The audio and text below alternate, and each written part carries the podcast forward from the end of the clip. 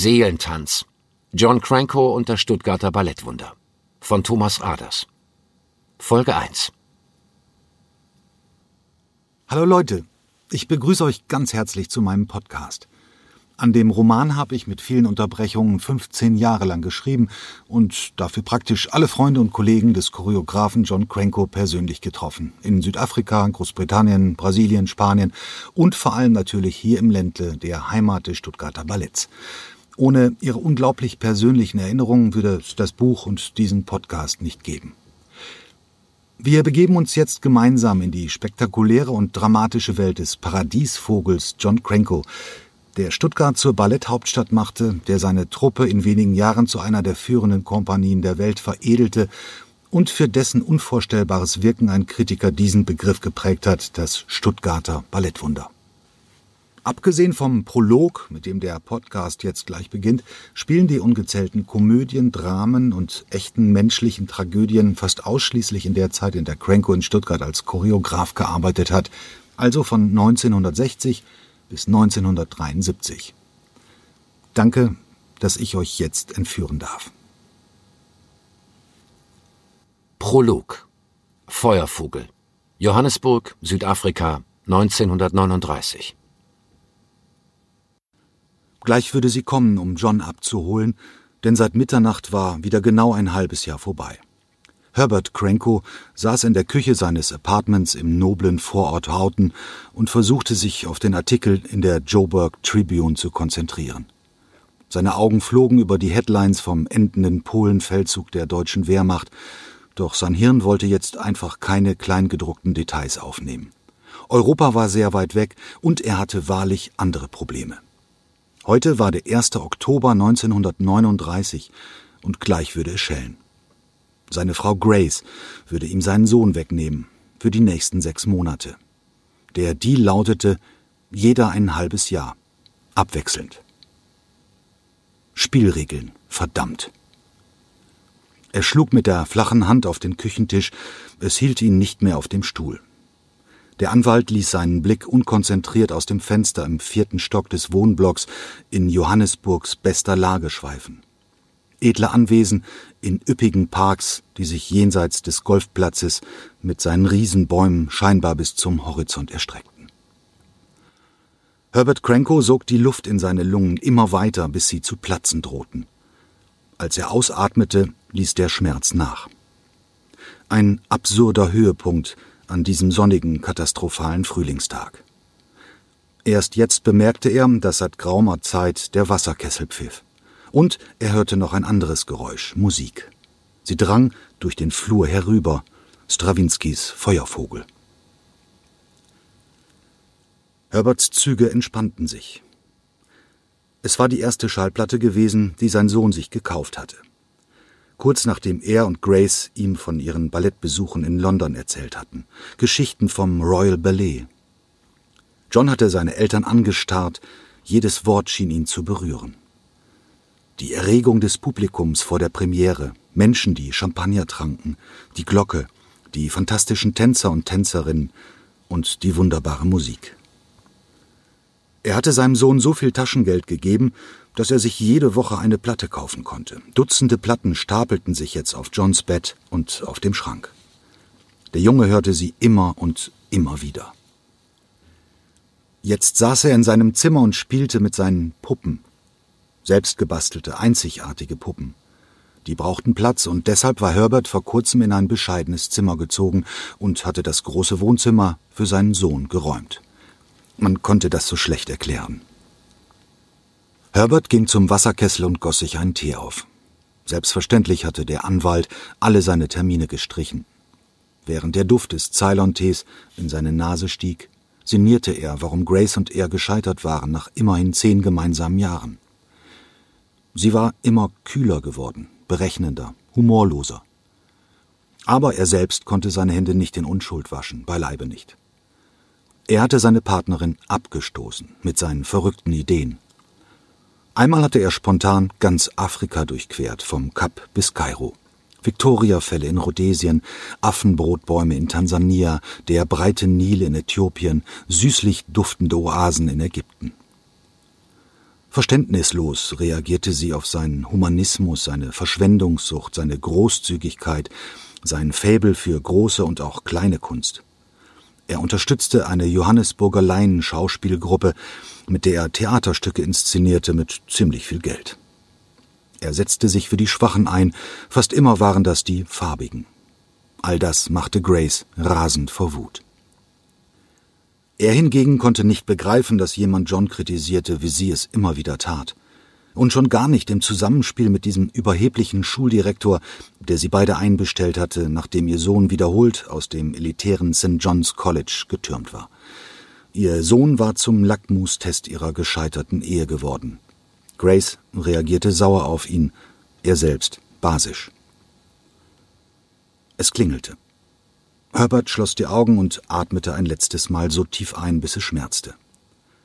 Als er den Überdruck langsam aus seinen Lungen entweichen ließ, hörte er, wie John in seinem Zimmer den Feuervogel von Seite B wieder auf Seite A drehte und den Grammophonteller ankurbelte.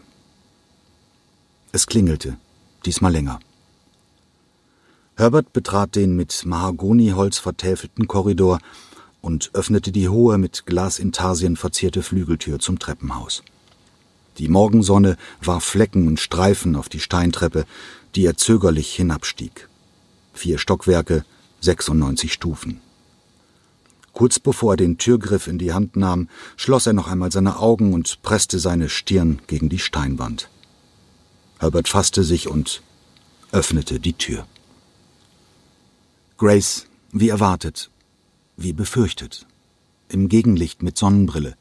Ihre Limousine mit livriertem Fahrer stand vor der Einfahrt. Die dunkelblonden Haare dauergewellt, die kleinen Augen, der breite Mund, der abfällig lächelte. Hallo Grace. Sie zupfte ihre schwarzen Handschuhe ab und schlug sie in ihre linke Hand. Herbert?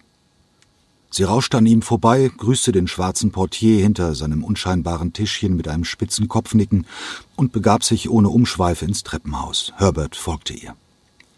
Auf der ersten Treppenstufe des zweiten Stocks, ohne den Blick zurückzuwenden, fragte sie nach hinten Hast du wenigstens diesmal schon gepackt? Nein. Sie blieb stehen und drehte sich langsam um. Wie bitte? Grace, wir müssen reden. Reden! Zwei Silben, reiner Abscheu. Jetzt hör mal zu, es ist der 1. Oktober und ich nehme John heute mit. Jetzt. Es wird nichts geben, was mich davon abhalten könnte. Nichts. Wie kannst du es überhaupt wagen? Es ist anders, Grace. Diesmal ist es wirklich anders und ich wäre froh, wenn du mir ein paar Minuten Zeit geben würdest, um es dir. Ich werde dir einen verfluchten Dreck geben. Die Stimme von Grace überschlug sich. Sie stürmte hinauf, zwei Stufen auf einmal, ihr Mantelsaum wirbelte vor Herberts Gesicht umher. Er hatte Mühe, ihr zu folgen und überholte sie erst kurz vor der Wohnungstüre, die er offen gelassen hatte. Er schlug sie zu, der Schlüsselbund klimperte demonstrativ in seiner Hand. Beide standen jetzt im Hausflur. Sie senkte ihren Kopf, nahm ihre Sonnenbrille ab. Herbert schloss die Türe wieder auf, beide gingen in den Korridor, an dessen Ende sich der Eingang zu Johns Zimmer befand. Laute Musik von innen. Herbert blickte in ihr starres, gelangweiltes Gesicht. John ist kein Junge wie andere, begann er. Wie kommst du dazu, mir. Ihre Stimme überschlug sich wieder. Grace, bitte. Herberts Stimme bekam jetzt eine leise Schärfe, die sie nicht kannte. Sie wandte ihren Blick ab und folgte ihm in die Küche. Möchtest du einen Tee? Keine Antwort. John ist anders, fing Herbert mühsam an. Er hat sich in den letzten halben Jahr so sehr verändert, dass ich. Es ist einfach unglaublich. Er ist ein Künstler durch und durch und er stürzt sich in alles so tief hinein wie mit, mit Haut und Haaren. Mit seinen Puppen und seiner Musik, ein Rausch. John ist so wahnsinnig begabt, dass man alles tun muss, um ihn zu fördern. So, Gray schaut ihn jetzt zum ersten Mal wieder an. Das bedeutet also, dass ich ihn nicht richtig fördere? Grace, dass ich nichts für ihn tue, dass ich ihn nicht verstehe? Nein, aber. Gray schüttelte den Kopf und versuchte an Herbert vorbeizukommen in Richtung auf Johns Zimmer. Herbert versperrte ihr den Weg. Nein, Grace, das heißt es nicht, aber sein Hobby ist jetzt so platzintensiv, dass ich ganz einfach bezweifle, ob du ihm bei dir zu Hause etwas Angemessenes bieten kannst. Grace lachte auf. Zuerst hysterisch, dann wie befreit. Das soll's gewesen sein. Weil du ihm ein paar Quadratmeter mehr bieten kannst, Herbert, ich muss schon sagen, du enttäuscht mich. Dann wischte sie ihn mit einem Handstreich zur Seite. Herbert wehrte sich nicht mehr. Er hatte versagt. Sie schnaubte, während ihre Hand die Klinke zu Johns Zimmer hinunterdrückte und die Holztür langsam aufschloss. Was Grace Krenko während der nächsten etwa 24 Strawinski-Takte zu Gesicht bekam, sollte das Leben von drei Menschen verändern. Zuerst fiel ihr Blick auf die Kommode mit dem Grammophon direkt links neben der Türe. Strawinski mit 33 Umdrehungen pro Minute, daneben Dutzende kleiner Figuren aus Pfeifenreinigern. Vor der Kommode war eine Szene aus dem südafrikanischen Busch aufgebaut, ein Dutzend Palmen aus bemaltem Pappmaché, zwischen denen sich eine Gruppe von Eingeborenen niedergelassen hatte im Schneidersitz. Und erst die Gesichter. Einige der grob geschnitzten, aber wie lebendig wirkenden Holzfiguren diskutierten aufgebracht miteinander. Ein junger Mann, der sich vor Lachen rückwärts beugte und seine strahlend weißen Zähne in den Himmel hineinleuchten ließ. Ihr Atem stockte, Ihre Hand schob sich unwillkürlich vor den Mund. Neben der Schneidersitzgruppe ein wilder Tanz um ein riesiges Lagerfeuer aus kleinen Ästchen, aus dem rot und orange bemalte Serviettenstreifen loderten, so dass man Hitze empfand. Frauen in farbigen Tüchern auf den Rücken, dazwischen stampfende, muskulöse Männer, ihre Körper aus gebranntem Lehm deutlich heller als die Holzfiguren und die Kleidung lila mit Goldrand, blau, weiß, rot, mal einfarbig, mal mit Streifen durchwoben. Was Grace bislang gesehen hatte, befand sich direkt vor ihren Füßen auf der Fläche eines ausgebreiteten Betttuchs. Jetzt fiel ihr Blick weiter in den Raum herein. Ein steifes Gastmahl um einen Tisch mit weißem Stoff, daneben Farbe pur. Tiere in aggressivem Orange, Rot, Blau, Schwarz, Grün und Gelb. Elefanten, Krokodile, Impalas, brüllende Löwen, kleine bösartige Paviane, eine grazile Giraffe in leuchtendem Rot mit schwarzen Flecken. Im Mittelteil des fast quadratischen Zimmers, das sich bis zum breiten, halbrunden Erker über fast zehn Meter erstreckte, ganze Bühnenbilder, jeweils aus Stoff und Holz, mit Vorhang in Schwarz, mit Schauspielern, mit Sängern, mit Tänzern. Holz, Tüll, Lehm, Taschentücher, Äste, Folien, Papier, Pappe, Klebstoffe und unterschiedlichste Farben, gezupftes, gerupftes, gehämmertes, geschliffenes, gehobeltes, geschneidertes, gemaltes.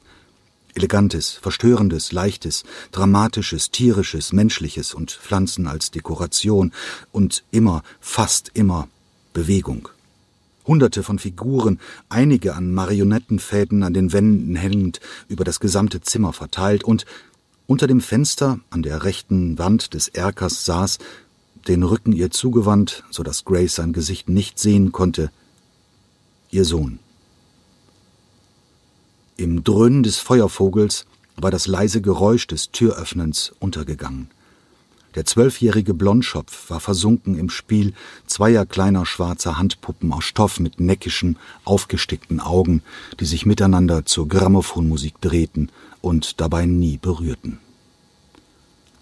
Johns Mutter schloss die Tür von außen, ohne dass John ihren Besuch in seinem Traumreich auch nur bemerkt hätte. Wie in Zeitlupe kam sie auf Herbert zu.